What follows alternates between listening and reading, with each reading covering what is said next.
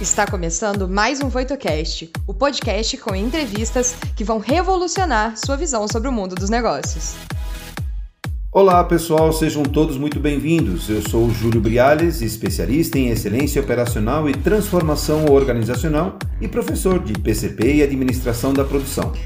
No Papo de Especialista, vamos contar com convidados nacionais e internacionais para conhecer os desafios e aprendizados de especialista em excelência operacional ao redor do mundo.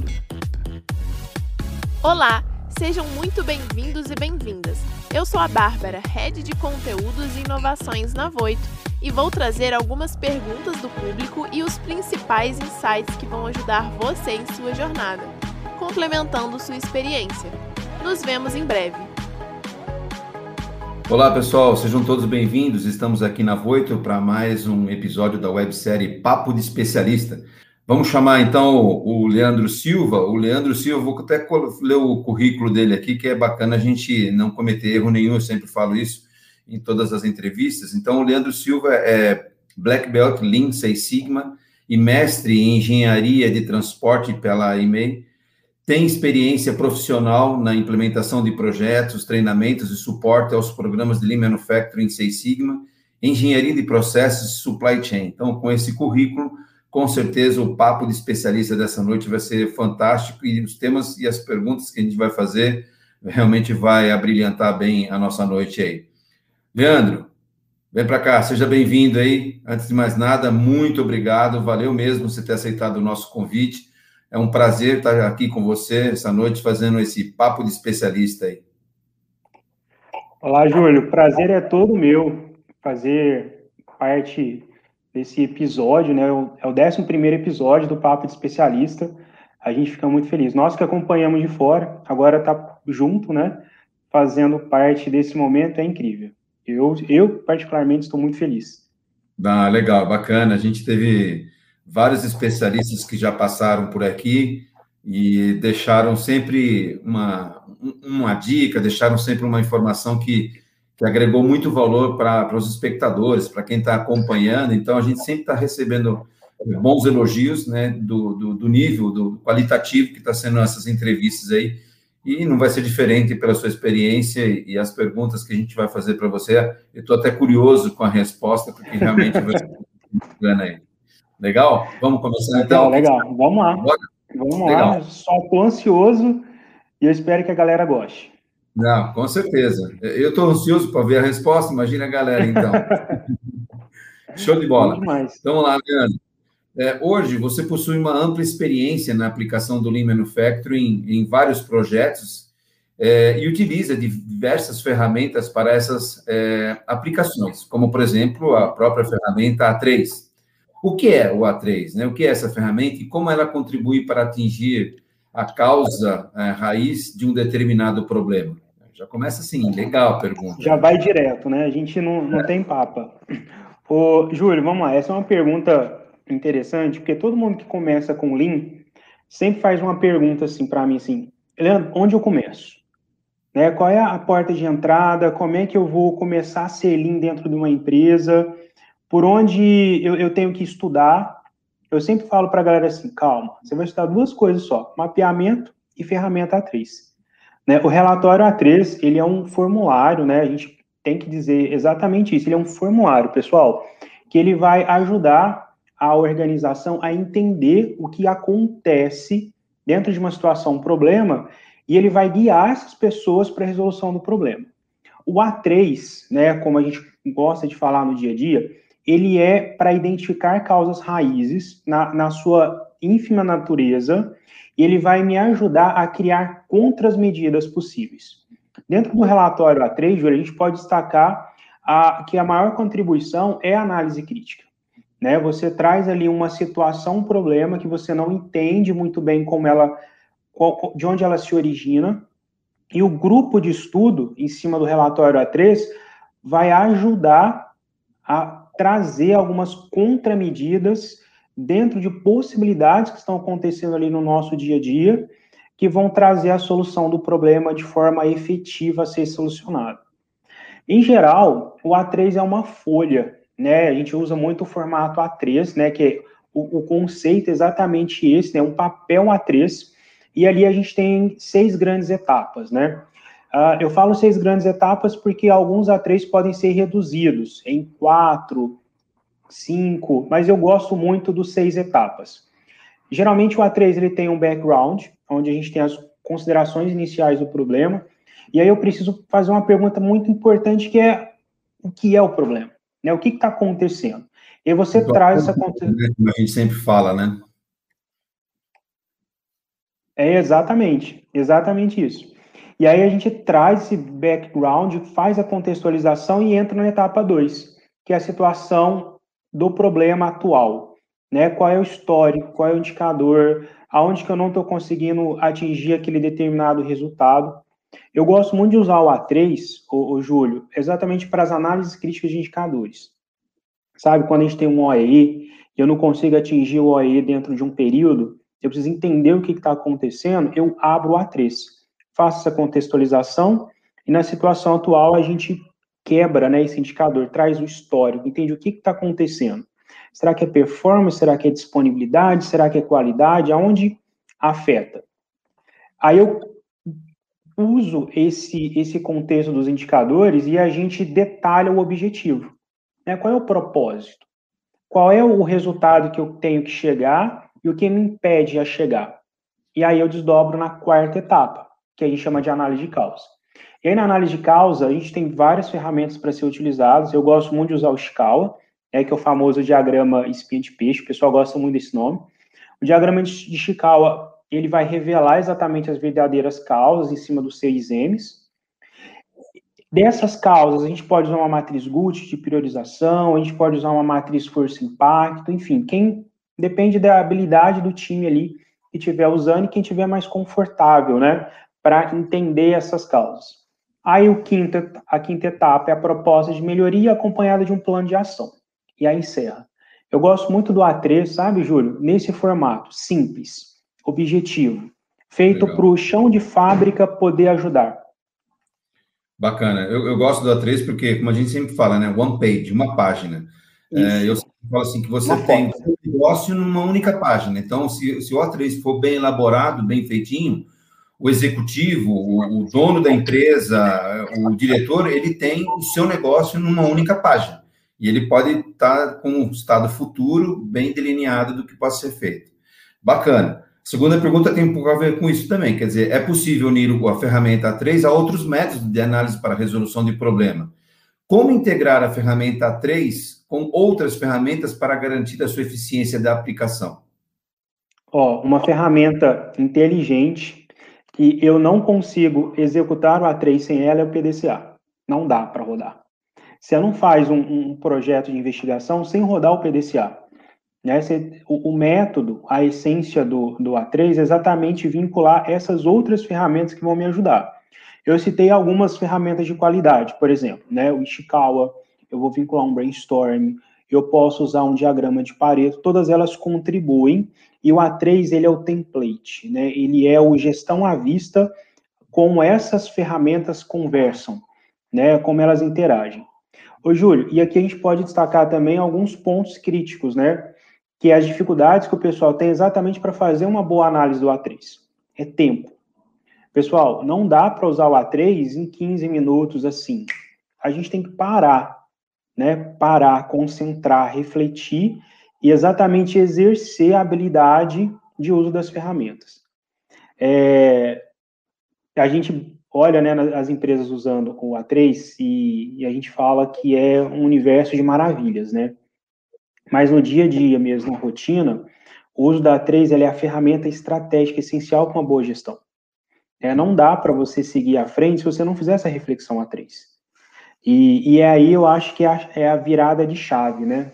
Da diferença dos bons profissionais e daqueles que são medianos. É, os bons é aqueles que rodam o A3 na mente, né? Tá na área, tá no chão de fábrica, tá lá no gamble, o problema tá acontecendo, ele faz um stop. Né? Parou. Abre o A3. Né? O que está acontecendo? Como é, que, como é que eu posso chegar naquele resultado que eu não estou conseguindo? E aí a rodada de chave leva a organização toda, né? Aquela equipe toda, exatamente para o caminho certo. Legal. eu sempre falo o seguinte: para fazer o A3, é, eu aconselho não fazer o A3 sozinho.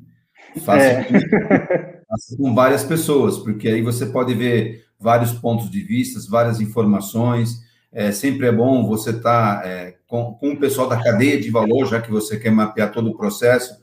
Então, trazer vários stakeholders para dentro desse mapa para você não esquecer nenhum detalhe. Um A3 bem feito, realmente ele fica mais fácil de ser gerenciado. Show de bola. Leandro, quais foram os principais desafios que você encontrou na sua jornada de aplicação do Lean que permitiu a utilização da ferramenta A3 como um método de resolução de um determinado problema? Bom, Júlio, a, a ferramenta A3 eu uso ela há seis anos, né, efetivamente. Porque antes a gente fazia de apoio, né? Então eu brincava de fazer A3. E há uns seis anos eu entendi que a essência da ferramenta é realmente o que eu falei lá atrás, né? A mudança de chave de ser um profissional mediano e ser um, um bom profissional. Quando você me fala dos principais desafios, é exatamente entender a situação, o problema e trazer as ações matadoras. Quando eu falo ações matadoras, Júlio, é exatamente aquilo que precisa ser feito. É o conceito Lean. Uhum. Muita gente brinca assim: ah, o copo está mais ou menos cheio, né? Ou mais ou menos vazio. Para Lean não é isso. Para Lean, por que, que o copo é grande? Entendeu? Uhum. Então, o A3, ele vê exatamente para fazer a reflexão de pensamento. É por isso que a gente fala de pensamento A3. Desafios de vários, né? Liderança com equipe, engajamento, fazer as ferramentas exatamente acontecerem no Gemba, né? O, o Think aparecer. O A3, quando você junta o Gemba numa sala, num, num, no, na, na, sala de guerra, no, na sala de painel, dentro da operação, e você escuta as pessoas relatando o problema e detalhando como ele acontece, é ali que está a oportunidade de ganhar dinheiro. Então, eu, eu falo com toda clareza. O principal desafio que fez com que eu virasse a chave na ferramenta de aplicação de Lean foi trazer o A3 para o Gemba. Né? Fazer exatamente com quem está o problema está acompanhando. Mas lembrando que eu preciso sempre de alguém especialista na ferramenta. Eu não posso esquecer isso. Tá? Eu não posso entregar essa ferramenta só para operação. Ela é uma contribuição. Eu acho que foi aí, viu, Júlio? É legal. Eu, quando faço os mapeamentos, diagnósticos, é, às vezes os gestores me perguntam o que, que você vai me entregar. Eu falo assim, ó, vou entregar teu estado atual, vou entregar teu estado futuro e o A3. E aí você consegue finalizar o diagnóstico com todo esse A3. Isso é super importante, porque como, uhum. como nós estávamos falando, você tem todo o negócio numa única página e você pode compartilhar isso em reuniões, em steering committees, você pode verificar tudo isso eh, quando você achar necessário. É, o Leandro fala bastante um pouco do Gemba, para quem não conhece, Gemba é uma palavra japonesa que é onde que acontece as coisas, tanto na shop floor, no chão de fábrica, como na área administrativa também, no negócio, no serviço. Gemba, ou seja, vá aonde acontecem as coisas. Então é legal você medir e fazer o A3 aonde realmente está acontecendo as coisas. E aí, tem, existem algumas perguntas aqui, eh, Leandro, que são feitas é, pelos nossos alunos, né, que foram selecionados previamente para estar tá fazendo essas perguntinhas aqui para vocês aqui. Então, ele, ele, uma primeira pergunta que o aluno faz é: quais são os tipos de ferramenta A3 existente? Ela pode me ajudar na resolução de um problema, resolvendo a integração entre setores de uma empresa, por exemplo? Então, você imagina, tem empresa que está com problema de. Sim, essa é uma pergunta. Essa é uma pergunta inteligente, viu, Júlio? Essa pergunta quase que me apertou aqui, viu? Estou é. brincando. Mas vamos lá. Olha só. É, sim, existem diferenças de A3, tá? Na verdade, são três escopos de A3. É, é bom a gente usar essa palavra escopo, porque o A3 é onde você aplica. E aí o template, né, a forma de aplicação é diferente. Uh, hoje, os mais comuns, né, são três escopos diferentes. O primeiro é o escopo de estratégia. Uh, eu não sei se a gente, se o pessoal conhece uma palavra interessante chamada de roxinho. Roxinho é estratégia, né? É o desdobramento daquilo que o negócio quer, é, quer alcançar. Então, você desdobra essas estratégias e chama isso de roxinho. Né? O A3 estratégico, ele tem como objetivo auxiliar para a tomada de decisão no nível é, bem estratégico, né? no nível de desenvolvimento do planejamento de negócio. Então, eu posso converger o escopo para lá. Existe o A3 que a gente usa no dia a dia, né, que é esse que a gente estava conversando no início da, da, da, entrevista, que é o A3 de processo. Ele é o A3 que a gente vai buscar melhoria.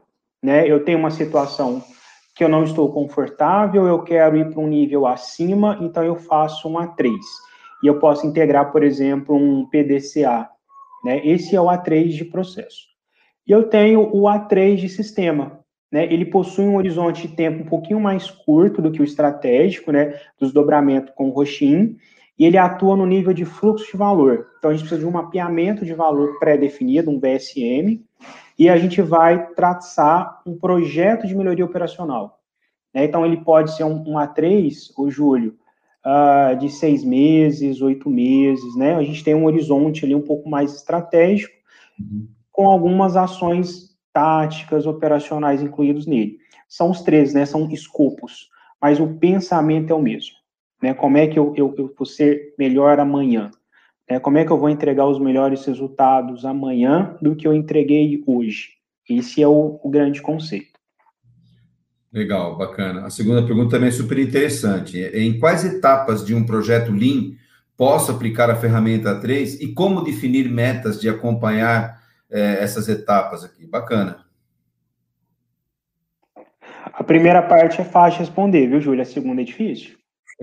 Vamos lá. Vou, vou por partes, hein? É, quais etapas, né? Que foi a primeira pergunta. Gente, começa ali fazendo um A3.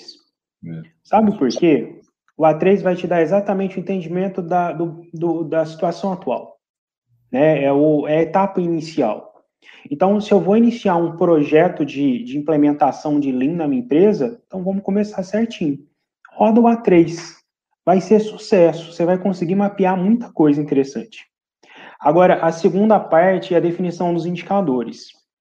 É, eu vou desenhar de uma forma bem simples e didática para o pessoal que nunca trabalhou com indicadores, que é o seguinte. É, um indicador, ele serve para medir algo que é muito importante para vocês. Então, eu sempre chego no indicador assim. Eu tenho um negócio. A primeira pergunta é: o que é um negócio? Se eu sou, imagina que eu sou uma pizzaria. Eu sou uma pizzaria. Qual é o meu negócio? Meu negócio é vender pizza. Beleza. Qual é o meu crítico de qualidade? Ou seja, o que não pode falhar no, no, no meu negócio entregar pizza? É atraso. Né? Se a pizza atrasou, eu vou ferir o valor combinado com o cliente. Ou se a pizza chegou fria, eu vou ferir com o valor ali. Aí eu vou perguntar assim, tá? Então, se o meu crítico é atraso e se o meu crítico é a temperatura, então como é que eu mensuro isso? Né? Qual é o indicador? Então, vai ser o indicador o quê? Tempo de entrega e temperatura. Se eu falhar no tempo de entrega, eu falhei com o que eu consigo, considero como sendo fator crítico, logo eu vou ferir o negócio que é o valor, né, que é entregar pizza. Então eu não vou ser muito bom. Então o pensamento A3 é a mesma coisa, né? Qual é o objetivo que eu quero alcançar? E aí eu vou linkar esse objetivo, que vai ser o meu valor de negócio, aos meus críticos. O que, que eu não posso falhar, que se eu falhar me impede de crescer. Então é ali onde eu vou colocar o meu indicador. Legal. E responde um pouco a outra Muito pergunta. Claro, né? assim. Não, tranquilo. Ah, tem mais uma? Opa! É, tem, tem mais duas perguntas aqui. O pessoal entra, começa a fazer perguntas, a gente vai. Ah, vai adoro. O nosso papo aí com perguntas. E assim, acho que essa última pergunta aqui, antes de fazer a minha, que eu gosto de fazer uma pergunta sempre para todos os especialistas, e reflete um pouquinho, mas só reforçando isso que você acabou de falar. Ó, existem indicadores que contribuem para que a ferramenta 3 possa ser estruturada de forma eficiente, um pouco do que você falou. E sim, quais são, né, e como elas podem ser definidas e monitoradas. Então, acho que você já até respondeu uhum. a essa pergunta que a gente quer fazer, né, da importância, porque no A3 você elabora o plano de ação para que seja executado pelo estado futuro. Poxa, eu saio do meu estado atual, que é a minha contextualização do meu negócio, e aí eu vou para o meu estado futuro. Quem vai garantir a realização do, do, do, meu estado futuro? Ah, as ações, eu tenho várias ações. Mas como é que eu sei que eu estou fazendo ou incorporando as ações? Só executando a ação? Fiz, não fiz, fiz, não fiz? Não. Eu quero ver se realmente eu cheguei no meu estado futuro, como você acabou de falar.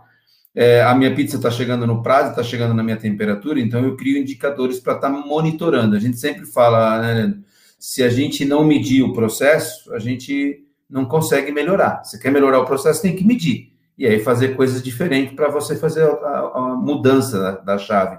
Senão você vai fazer as mesmas coisas, você vai ter os mesmos resultados. É um pouco do que você estava falando aí. Exatamente, exatamente. Júlio, vou até complementar é, o que você acabou de falar, que é muito importante é, é, é, é, o contexto onde o indicador vai entrar. Tem muita gente, Júlio, que gosta de colocar indicador para tudo. E não é muito bem assim. Né? Os indicadores têm que ser colocados de forma bem estratégica, né? Uh, o A3 é estratégico. Então, os indicadores também devem ser. Então, se eu tenho ações que são matadoras, que são as mais importantes, é ali que eles vão aparecer. Indicador tem que ser algo fácil de ser mensurado, né? algo fácil de ser controlado. Uh, o que, que mais está errado na execução dos planos de ação? Controles errados. Né? Às vezes eu tenho uma ação que seria, por exemplo, ah, é, deixa eu pensar uma ação típica de um A3 de, de processo industrial. Limpeza de máquina. Fiz um A3 para padronização de limpeza de máquina. Legal. Aí, uma das ações é criar as instruções de trabalho. E aí, o indicador que eu vou monitorar está errado né? Às vezes, de, em vez de mensurar a efetividade ali, né, das instruções de trabalho, eu vou medir número de, de instruções criadas, eu vou criar é, tempo de elaboração das instruções, ou seja, são indicadores que no final não mensuraram nada, sendo que o importante era a limpeza efetiva das máquinas, né? Então, isso é um cuidado que a gente tem que ter lá no A3. Pessoal, vale a pena na hora que acabar o A3, fazer uma boa reflexão dos indicadores. Porque às vezes na pressa, né, Júlio, ansiedade, o pessoal fala, nossa, eu cheguei no plano de ação, acabou. indicador é importante. É, é que o exemplo, o exemplo, que você deu do, da, da, entrega de pizza, né? Não adianta eu criar um indicador para medir a velocidade do motoboy. Eu quero criar um indicador para ver a, a, a Exatamente. Né, do, do, do, cliente, né? Se o cliente está satisfeito com o tempo. Legal. A última pergunta aqui, é, Leandro, é super bacana, que a gente sempre faz para todos os nossos gurus, nossos especialistas aí, que a gente sempre traz no, nossas, no nosso papo de especialista. Às vezes fica até os estrangeiros, quando a gente chama algum estrangeiro, a gente tem que traduzir o que é papo, né? Eles, alguns falam, conhecem um pouco o português, mas na hora que chega no papo, já dá uma rateada, porque ele não conhece a gíria. Mas é legal. Mas é uma pergunta que sempre todos os nossos. É, a gente faz para todos os nossos especialistas a pergunta. É a seguinte: para finalizar, quais as dicas você deixaria para as pessoas que desejam seguir uma carreira inspiradora como a sua? Nossa, inspiradora como a minha, Júlio? Nem tanto, assim, a gente é, é, é uma construção, sabe, Júlio? É, hoje, quando eu olho para trás, são 15 anos de jornada né? E, e tudo começou com o primeiro passo. É lindo. É, quando eu comecei a minha carreira, Júlio, eu não sabia aonde eu ia chegar, né? Até aonde eu estaria. Mas eu tinha um objetivo, né? E meu objetivo era, é, sempre foi muito ligado à família, sabe, Júlio? As questões de casa, né? Então, manter o relacionamento, casamento. Agora eu sou pai, né? Tenho uma bebê. Né? A gente levou oito anos para ter a, a nossa filha. Então, assim, é, é uma construção. A dica que eu dou é o seguinte: é, para a gente ser feliz, para a gente ter uma carreira sólida, para que a gente possa conquistar, a gente tem que trabalhar com aquilo que a gente gosta, que a gente sente prazer. Eu comecei a minha carreira como bolsista de iniciação científica num hospital de clínicas aqui da, da cidade de Uberaba, né, que é da Universidade Federal, Lá eu era um bolsista de redes, né, de apoio de TI. Sabe esses meninos que carregam uhum. o computador para lá e para cá? E esse era eu, né, o bolsista lá. E eu comecei lá, mas eu sempre, eu sempre criei, Júlio, eu sempre tive em mim é, essa, essa relação de fazer algo importante, consolidado aonde eu estou, para poder dar o passo seguinte. Então, cada degrau que eu subi na minha carreira, eu deixei para trás algo consolidado. Eu acho que isso é muito importante. Em vez de almejar só o cargo, né? Então, por exemplo, né, até tá no convite, né, analista sênior. é, não é algo que você chega e fala, nossa, já é o, o sênior. Não. São as experiências, aquilo que foi consolidado, né, entregar um bom projeto de melhoria com alto impacto. A gente sempre tem que estar focado nisso. Um projeto de melhoria com alto impacto que traz resultado. Não é só o desenho do template do A3 bem feito. Né? Tem que cair o dinheiro na conta lá da empresa. Só que para a gente chegar nesse nível, a gente precisa entender a construção lá atrás, porque senão vira um teto de vidro, né? Muito frágil, muito simples, qualquer coisa a gente desmorona. Eu acho que. Legal, show, Eu falo né? muito, né, Júlio? Mas em, mas em síntese, eu colocaria é. isso. Foco, Não, construção de resultados duradouros. Eu acho que foi pontual as suas respostas, bem, bem assertivas também. O público com certeza está gostando aí do que está ouvindo aí de você. Bom, é, antes de te agradecer, eu queria deixar agora esse espaço para você, se caso você queira divulgar algum trabalho, uh, o teu LinkedIn, o teu e-mail, alguma coisa, esse espaço é seu agora e depois eu volto só para fazer os agradecimentos finais. Quer fazer alguma consideração? Fique à vontade. Ah, eu só tenho a agradecer o convite que, que vocês fizeram para mim, para poder participar desse momento. Uh, eu vou deixar o link aí do meu LinkedIn, todo mundo pode me seguir. Pessoal, são 11 anos de docência além de indústria. E assim, eu respondo todo mundo. Pode me chamar no chat do LinkedIn, manda um direct, a gente conversa. Uh, vou deixar meu Instagram também, é leandro.oliveira.sil. É, me segue no Instagram. Qualquer dúvida que vocês tiverem, precisando de algum apoio, de alguma ideia diferente, pode me chamar aí que a gente está sempre disponível para responder a todos. É uma construção, Legal. né, Júlio? Então, para chegar, a gente tem que, tem que construir e a melhor forma de construir é compartilhar. Eu faço jus às suas palavras, é uma coisa que eu, que eu gosto. Essa palavra compartilhar é, são palavras assim, né, que a gente sempre fala, né, obrigado, né, por favor, né, são é, gratidão, são palavras fortes, né, e compartilhar. Para quem é do corpo docente, para quem gosta de dar aula, é, compartilhar está meio que na veia. E se a gente, por sorte e competência, que eu acho que tem que somar um pouco das duas, né? Sorte por estar no lugar certo e competência por estar seguindo, tem obrigação de compartilhar os bons exemplos e as boas experiências que a gente já passou pela vida. Legal.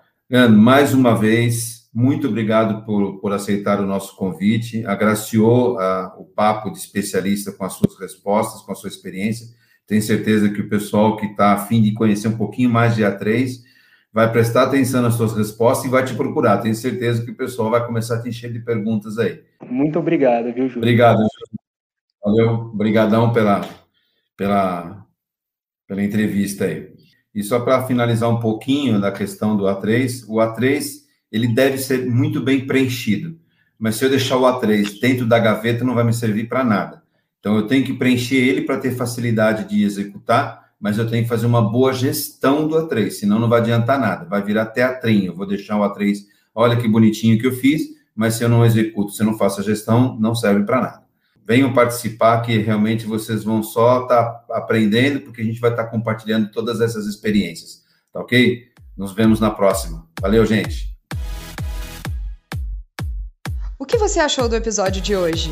Não se esqueça de dar o play no próximo e nos seguir na sua plataforma de podcasts favorita para não perder nenhum episódio novo. Ah, você também pode nos seguir nas redes sociais. Os links estarão na descrição desse episódio. Nos vemos em breve. Até lá!